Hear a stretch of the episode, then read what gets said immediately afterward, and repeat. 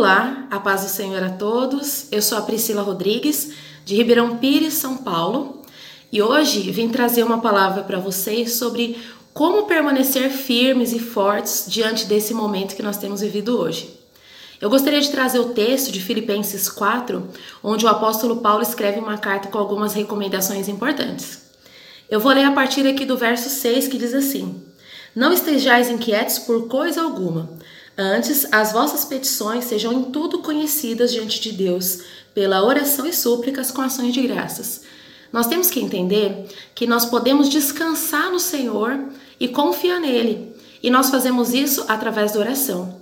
Quando nós confiamos uma pessoa, nós queremos sempre compartilhar aquilo que nós estamos sentindo com ela, pois isso nos traz alívio.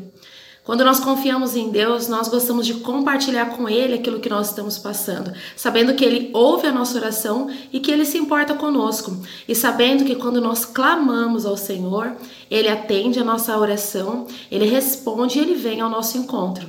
O segundo ponto importante está no verso 7 que diz assim: E a paz de Deus, que excede todo o vosso entendimento, guardará os vossos corações e os vossos sentimentos em Cristo Jesus.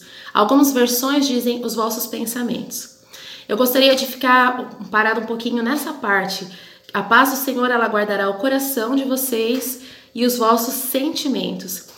Uma das coisas que os especialistas dizem é que nessa pandemia haverá um surto muito grande de transtornos mentais como ansiedade e depressão.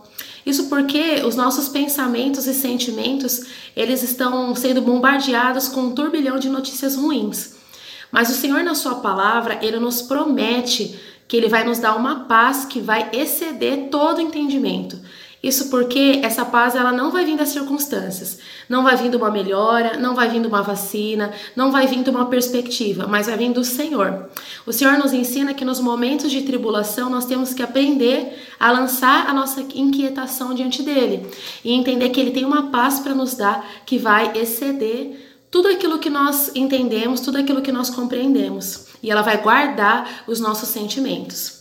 No último ponto diz o seguinte: quanto mais irmãos, tudo que é honesto, verdadeiro, puro, justo, amável, o que é de boa fama, e se há alguma virtude, se há algum louvor, nisso pensai. Nesse tempo, procure ocupar sua mente com coisas boas. Tire um tempo para orar, para ler a palavra de Deus. Faça um jantar para sua família. Marca um cine pipoca com a sua família, reúna seu pai, sua mãe que está na sua casa. Talvez você não possa realmente ter contato com outras pessoas, mas existem pessoas dentro da tua casa com quem você pode se reunir e compartilhar bons momentos. Desliga um pouco sua televisão, saia um pouco da internet. Não permita que notícias ruins abalem a sua fé, mas medite na, tua, na palavra de Deus de dia e de noite. E essa palavra, ela nos trará esperança e uma esperança que fará de nós um artista forte, uma equipe forte e uma rede forte, mesmo em meio a essa tribulação. Fiquem com Deus, amados.